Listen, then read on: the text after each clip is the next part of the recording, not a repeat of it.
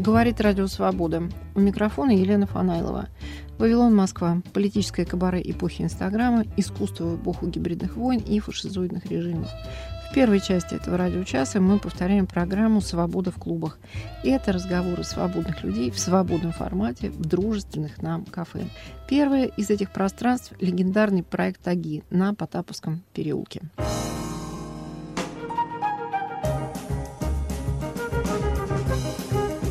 В этом году, в год российского вторжения в Украину, а особенно в новогодние праздники, люди надеются на конец войны, на своих близких – а украинцы еще и на вооруженные силы страны и силы противовоздушной обороны. Надежда – одно из главных человеческих свойств даже в самые темные времена. Мы повторяем архивную программу под названием «Надежда». Участвуют психолог Оксана Старостина, философ и литературовед Леонид Карасев, писательница Ленор Горалик, священник Яков Кротов, социолог и философ Лев Гудков и социолог и переводчик Борис Дубин, ушедший от нас в 2014 2014 году. Предлагаю начать с персонального переживания надежды. Леонид Красов, пожалуйста. Ну, для меня надежда – это, как вам сказать, это, это чувство, которое обладает, может быть, наивысшей ценностью, позволяющей человеку чувствовать себя более-менее нормально в жизни. И самое острое ощущение, которое я когда-либо испытывал, это были ощущения, связанные с потерей надежды поскольку перспективы никакой уже не оставалось, и не было просто ощущения жизни как такового реального. Mm-hmm. Поэтому надежда вещь чрезвычайно важная, ценная, и ценная еще тем, что ее можно потерять. Спасибо. Леонид Карасев. Лев Гудков? Очень много видов надежды. От бытовой просто надежды не опоздать на поезд или там получать отметку на экзамене, или чтобы еще что-то конкретное вполне пришло, до ну, такой метафизической надежды, как некоторого горизонта всего происходящего или еще что-то. Ну, если говорить о себе, о некотором течении событий, то я бы сказал, что с течением времени я стараюсь давить в себе надежду, потому что соблазн большой надежды и безосновный, слабо обоснованный э, такой ожидание чего-то хорошего или плохого. Мне кажется, настолько распространенное самоощущение или ощущение коллективное, что выдает некоторую инфантильность нашего общества, надежду то ли на власть, то ли на чудо, то ли на чудо, я имею в виду не в религиозном смысле, а на то, что свершится что-то хорошее. Без участия самого человека, да? Да, кто-то что-то принесет Авось, да, это вот русская авось или еще что-то в этом роде. Поэтому чем дальше, тем больше мне все видится соблазн такой очень дурного толка в надежде, в коллективных надеждах, в коллективных состояниях, расслабленности такой, инфантильности. И с течением лет я все как бы более негативно отношусь вот к этому уровню горизонта. Лев Гудков Оксана Старостина. Ну, первая ассоциация, которая мелькнула, когда вы, Елена, сказали, озвучили тему, что тема вполне безнадежна. И, наверное, тут нужно говорить либо с юмором об этом, либо серьезно. Вот второе оказывается достаточно сложно, потому что начинаешь думать о надежде, сразу это зловещее чувство, что что-то чего-то очень хотел бы, так или иначе этого не случится. Поэтому, да, такая очень действительно неоднозначная тема, и да, либо как-то ее серьезно экзистенциально рассматривать, либо как-то заниматься самоутешением. Вот так вот психолог Оксана Старостина нам о надежде говорит. Ленор Горелик, пожалуйста. Для меня самый интересный опыт, связанный с надеждой, это последние годы жизни в России. У меня как раз чувство, что эти годы прожиты в пространстве надежд и ожиданий, массовых надежд и ожиданий. И меня очень увлекает процесс того, что надежды и ожидания в этой стране существуют совершенно отдельно от действий и реальности. Я не вижу в этом большого зла. Я все-таки считаю, что нет ничего дурного в том, чтобы смертный полагался на надежды вне зависимости от реальности, будь то победа на чемпионате по футболу. Я без иронии это говорю. Для меня это был очень позитивный опыт. Люди взяли и из крошечного события сделали для себя сильное позитивное переживание. Ленор Горелик, спасибо. Борис Дубин. Вообще говоря, такая вещь, как надежда, да, которая вроде бы указывает и на строй жизни, и на тон, вкус жизни, а может быть даже что-то говорит и о движителях жизни, не может быть простой. Для меня, э, э, ну так, немножко в шутку, я бы сказал, два полюса. Один полюс э, – это строчка Верлена, которая мне уже много лет никак не дается. Я как-то пытаюсь что-то с ней сделать такое. Ну так, если в грубом переводе первой строчки этого сонета, она звучит так. «Надежда блестит, как соломинка в хлеву». Вот э, у меня такое чувство от надежды. Вообще говоря, это что-то чрезвычайно хрупкое, ненадежное, но блестит, тем самым подчеркивая хлев, но и то, что она все-таки в хлеву, как не говорит. А другой полюс – это известные переживания персонажа Шварца, э, который, как помните, как-то никогда в чем, ни в чем в жизни не был уверен и всегда надеялся, что все повернется к лучшему. И когда его жене перепиливали горло, он говорил, ну подожди, может, все еще обойдется. Вот я бы сказал, такие две разновидности надежды. Для меня вот один и другой полюс. Борис Дубин. Яков Кротов. Я не знаю, как там у Шварца, а в России э, персонаж сам пилит горло своей жене и при этом ей говорит, я, пардон за религиозное занудство, но я скажу так, российская надежда – это как по Далю сформулировано, а вось небось да как-нибудь три русских бога. Значит, это чистое язычество. В чем это проявляется? Это материалистическая надежда. И в хлеву у русского человека отнюдь не соломинка, а у него в хлеву БТР, гранатомет и автомат. И сборная по футболу. И сборная по футболу, сборная по футболу. Я прошу прощения, она в наших условиях, это военная команда.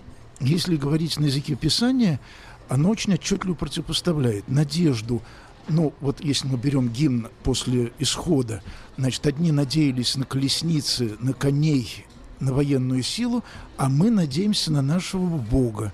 И вот это вот две абсолютно несовместимых надежды. Э, русская психология – это абсолютно египетская психология, которая надеется на вооружение, но в отличие от Египта, мы еще пытаемся одновременно как-то Бога сюда присобачить, вот, чтобы БТР и на нем какая-то иконка. Вот, получается такой довольно странный коктейль. Я думаю, что все-таки надежда остается, вот как по апостолу Павлу, что надежда это на что-то невидимое. В этом смысле, я бы даже сказал, вот, конечно, красивое противопоставление вонище и света. То есть все воняет, но вот проблеск может быть даже там, где воняет. Но я думаю, что вот э, такая вот надежда все-таки это даже не проблеск, это вообще не воспринимаемо чувствами. Это нечто абсолютно иррациональное, но есть иррациональное опасное, иррациональное противоречие человеческой природе, иррациональность зла, а надежда – это иррациональность добра, иррациональность, непознаваемость, которая, собственно, балансирует но дело в том, что зло является в мире помимо человека, а надежда без человека не существует. Яков Крутов, спасибо. Ну, самое время мне тут определение из Википедии привести, как люди определяют надежду. Вот она, оказывается, существует психологическое, религиозное и как философское понятие. И вот э, надежда в религии – это ожидание блага, источником которого признается высшее существо – Бог. С большой буквы написано в Википедии. Да, Яков Гаврилович. А я попрошу руководство студии запретить журналистам использовать Википедию, потому что это абсолютно гнилой источник, потому что это определение абсолютно с религиозной точки зрения безграмотно. Это кто-то, ну, ну как так можно? Надежда есть уверенность в невидимом. Высшее благо, невидимое существо. Там, где благо, там зло, и тут понятие надежды исчезает. Вот, надежда – это прежде всего уверенность в невидимом. Угу. Вот поэтому, добавляет апостол Павел, скажу, забегая, э, вера и надежда исчезнут со временем, а любовь остается. Яков Крутов, спасибо. Леонид Карасев. По поводу египетского, о чем только что говорил Гаврилович, и по поводу надежды. У нас самое большое, самое египетское на, на Красной площади находится. И надежда. В свое время, кстати говоря, Андрей Платонов очень хорошо, выразительно написал по этому поводу.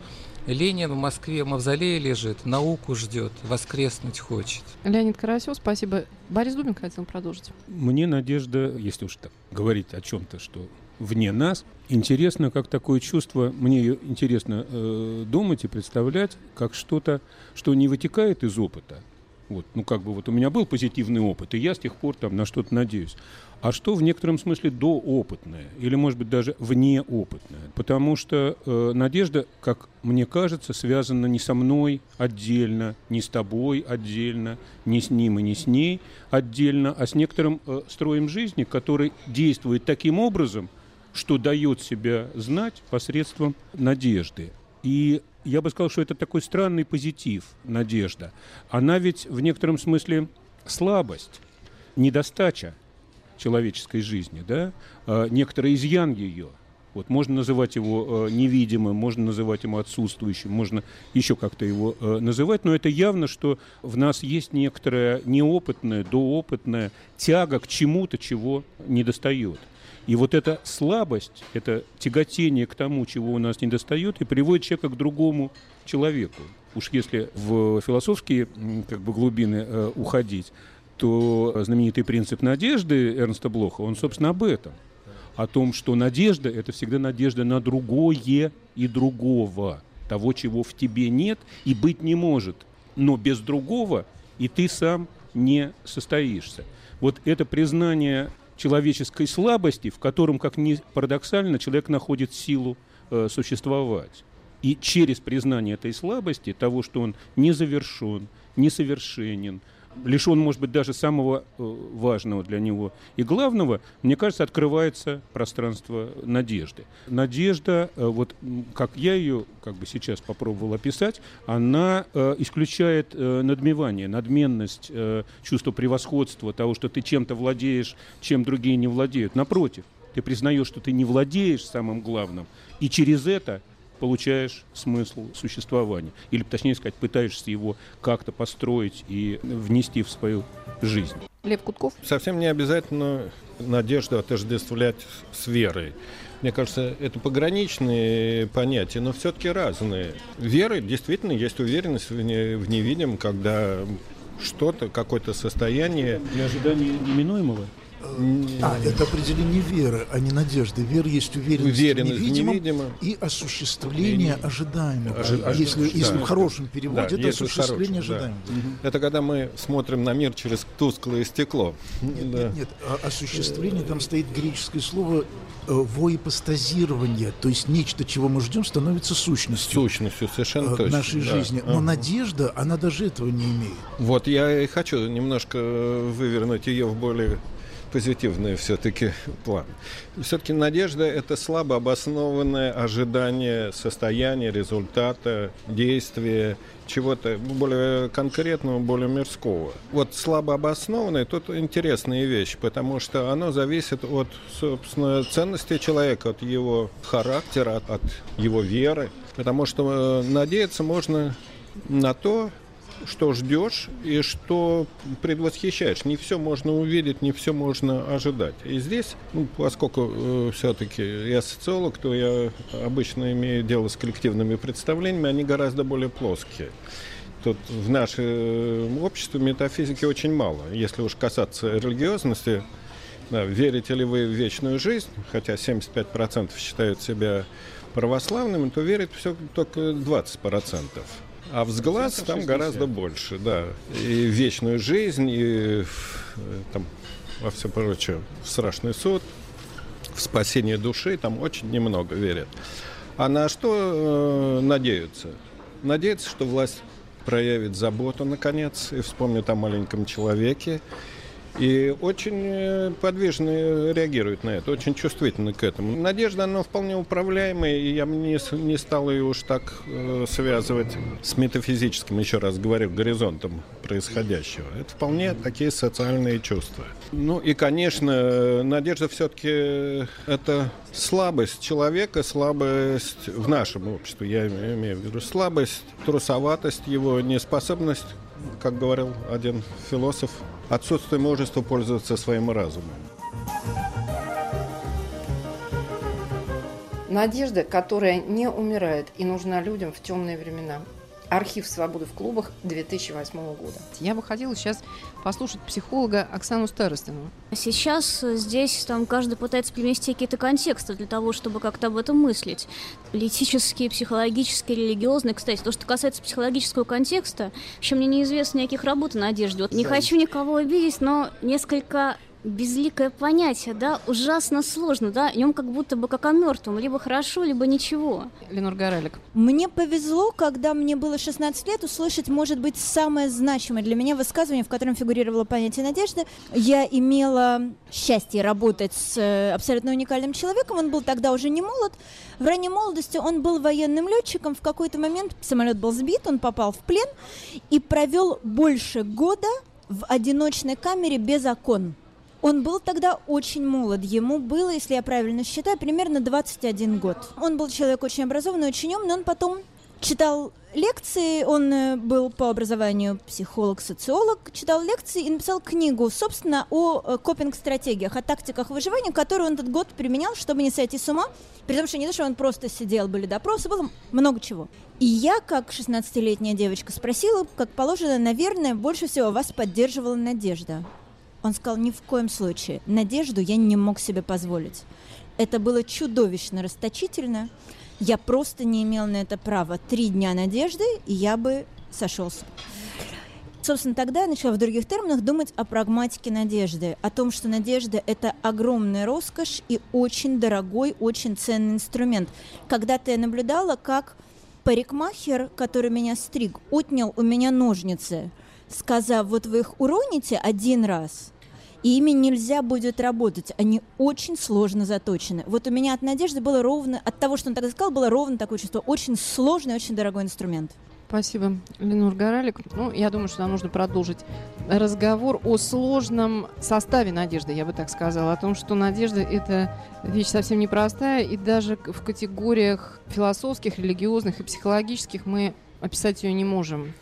Яков Кротов, пожалуйста. Я продолжу тупо гнуть религиозную линию вера, надежда, любовь. Мне кажется любопытным фактом, хотя я могу ошибаться, но из этих трех эмоций, мотиваций только надежда поддается какому-то регулированию. То есть любить человек не может заставить себя любить, хотя он может принять какие-то гигиенические меры против того, чтобы это чувство или это состояние не ушло вера, состояние явления абсолютно благодатное и заставить себя поверить нельзя, надежда единственная, которая поддается регуляции. В этом смысле я скажу так. Да, если сидишь в одиночке, наверное, надежду нельзя себе позволить. Я вспоминаю к этому вот записке Франкла об Освенциме, что люди, которые устанавливали себе некоторую граничную линию, что там в марте, скажем, придут освободители, они обязательно умирали, потому что у них кончалась какая-то психологическая настроенность. Но это локальный случай. И в этой ситуации надо апеллировать к разуму и к воле. Но если мы возьмем Платона, образ всего бытия, как сидение в заточении, в яме, во мраке, тогда, извините, интеллект оказывается не так нужен, как именно надежда, некоторые особые свойства, мне кажется. То есть то, что не работает и вредно в маленьких масштабах, там, где надо решать локальную проблему, вот выжить в одиночке, не сломаться, то оказывается крайне необходимым, когда идет речь о проблемах крупных. Простейший пример такой вот. Я обругал соотечественников и всю Россию за то, что мы надеемся коллективно надеемся тупо на что-то материальное, прежде всего на агрессию, на насилие, на власть и так далее. Но извините, для верующего разума, для верующей надежды это неправильный ответ. То есть ответ насилием, как бы расчетлив он ни был, как бы умен он ни был, это неверный ответ – Яков Кротов, Борис Дубин. Давайте действительно попробуем надежду с чем-то сопоставлять, с тем, чтобы немножко развернуть вот эту ее сложность и показать разные пласты значений. Есть прекраснодушная надежда, известный там Тургеневский мотив, э, чеховский мотив и так далее, а ему противостоит вот трезвая реальность, практическое отношение к жизни, разумное, сознательное, ответственное и так далее тот, кто надеется, он как бы видит мир в розовом свете, а вот этому противостоит принцип реальности, и только благодаря принципу реальности, в общем, действительно образуется хоть какая-то жизнь, хоть какой-то порядок и так далее. Но ведь мы знаем и другую ситуацию, и тоже российскую, когда надежде противостоит спячка. Ну, извините за грубое слово в присутствии лиц духовного звания, стабилизец – это противоположность надежде. И третье, о чем сегодня уже говорилось, Ленор Горалик, это чувство человека, оставшегося в абсолютном одиночестве. Я всегда вспоминаю в таких случаях книги Прима Леви, где действительно показано, что люди, которые начинали жить надеждой, губили себя, а часто губили и людей, которые были рядом с ними. Но противоположностью им были доходяги или то, что называется у Леви мусульмане, вот, которые в принципе уже были выключены из жизни. И они могли дожить, и многие из них доживали. Но была еще третья позиция, собственно, вот, которую и занял рано или поздно, он шел к ней довольно долго. Сам Леви считаться с опытом мусульман, доходяг, отказавшихся фактически от жизни, выпавших из жизни, с тем, чтобы свидетельствовать о том, что может сделать человек с человеком. И какие черные и другого неприятного цвета глубины при этом э, открываются. Он тогда ввел еще понятие серой зоны. Это зона, в которой простые противопоставления, вот черного и белого, добра и зла, перестают действовать, потому что нет ситуации вне. Мы все оказываемся внутри этой ситуации. И только приняв ее в таком качестве и осознавая, между чем и чем здесь натянута тетива, можно, в конце концов, выжить и стать свидетелем, опять-таки всегда осознавая, что ты ущербный свидетель. Именно потому, что ты выжил. Я вот все напираю на эту тему слабость как источник силы, но не агрессивной силы, а конструктивной силы, человеческой силы. Борис Дубин, Лев Гудков. Не очень нравится мерить повседневную жизнь все время предельными ситуациями. Концлагеря, пограничная ситуация. Но, вообще говоря, для вот той мерзости жизни, в которой уже упомянуто, имеет смысл все-таки прояснить бытовые ситуации, в том числе и надежды. Мне кажется, все-таки подменяем слово э, «надежда» на слово «доверие», слово солидарности, сочувствия, понимания, разума, рациональности и прочее, прочее. Надежда, вот в нашем употреблении, оно действительно слишком нагруженное понятие, оно некоторый легкий психологический наркотик поскольку оно разгружает человека от ответственности, о чем уже отчасти Борис говорил, и наделяет некую инстанцию, силу, совсем не обязательно запредельную, а скорее социальные силы, значениями от которых должно поступить избавление от э, собственной ответственности, от собственного требования к себе и требования рациональности. Мне кажется, что вот такая слишком сильная переакцентировка нагрузка на слово «надежда» обесценивает значение рациональности, доверия, рационального полагания другого. Мне кажется, что момент знания этического, какого хотите, и понимания, он явно недооценивается в нашей жизни. Именно поэтому я и говорю, что надежда – это такой наркотик, Поэтому с надеждой у меня прежде всего связывается ощущение коллективной расслабленности и переноса доверия, возможностей, силы на какую-то вот коллективную силу. То ли власть, то ли бандитов, то ли еще. Надежда коррелят агрессии и злобы в нашей жизни. Лев Гудков, Яков Кротов. Я все-таки буду бороться с Львом Дмитриевичем, потому что та картина мира, которую он описывает, я не говорю, что она неверная, но это классическая, просветительская, декартовская, ньютонианская картина мира. Позитивистская. Позитивистская. Это все было очень мило до 1918 года. Короче говоря, до того, как физика открыла слабые взаимодействия. И вот здесь мне дорого как раз вот слово о надежде как о слабом явлении. Значит, с точки зрения вот этого механистического представления, слабым взаимодействием в этом мире не место. Это мир похож на городок в табакерке, все четко просчитано. Но я-то к чему? Конечно, надежда заключенного, который ставит предел, что вот там 1 марта придут освободители. Это псевдонадежда. Давайте ее обозначим как надежда штрих или там напование, например. Но чтобы не путать, это действительно инфантилизм, иррациональность ниже человеческого. Но когда Максимилиан Кольбе идет вот в этот каменный мешок, где он погиб в Освенциме, для того, чтобы кого-то спасти, по преданию еврея, можно сказать, что он идет от безнадежности. Нет, и он идет не от веры, и даже не от любви. Он идет от надежды, но вот от надежды, я бы сказал, такой квантовой, То есть это очень слабая надежда, и она в этом смысле как бы довершает классическую систему. Я не хочу отрицать декартианскую систему. Это святое, это как бы ядро. Вернуться в средневековье нельзя. Но это не надежда как разновидность агрессии. Наоборот, и в этом смысле мы еще стоим перед огромной задачей создания мира без насилия, мира, где нету вот этой индустрии сумасшедших домов, тюрем и так далее.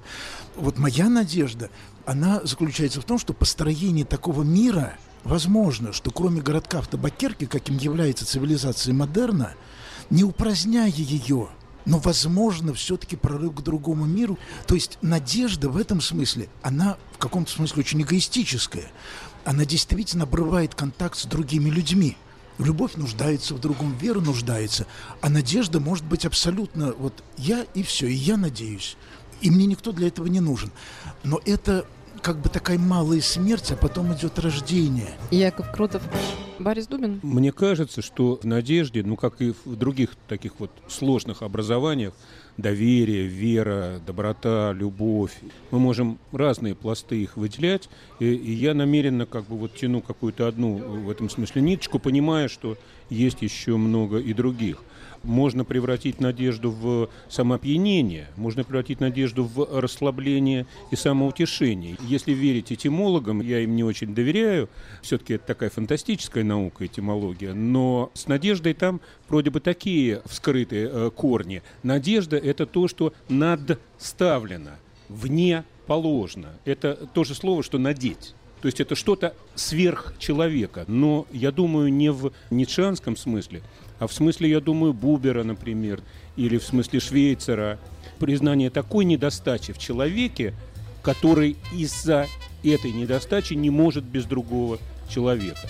И эта мысль его не греет, не опьяняет, а заставляет что-то делать. Борис Думин, спасибо. Надежда, которая не умирает и нужна людям в темные времена. Архив «Свободы в клубах» 2008 года. Анайлова, Вавилон, Москва. Свобода в клубах. Слушайте нас в эфире и на сайте Радио Свобода. Подписывайтесь на наш Фейсбук, Телеграм-канал и Инстаграм.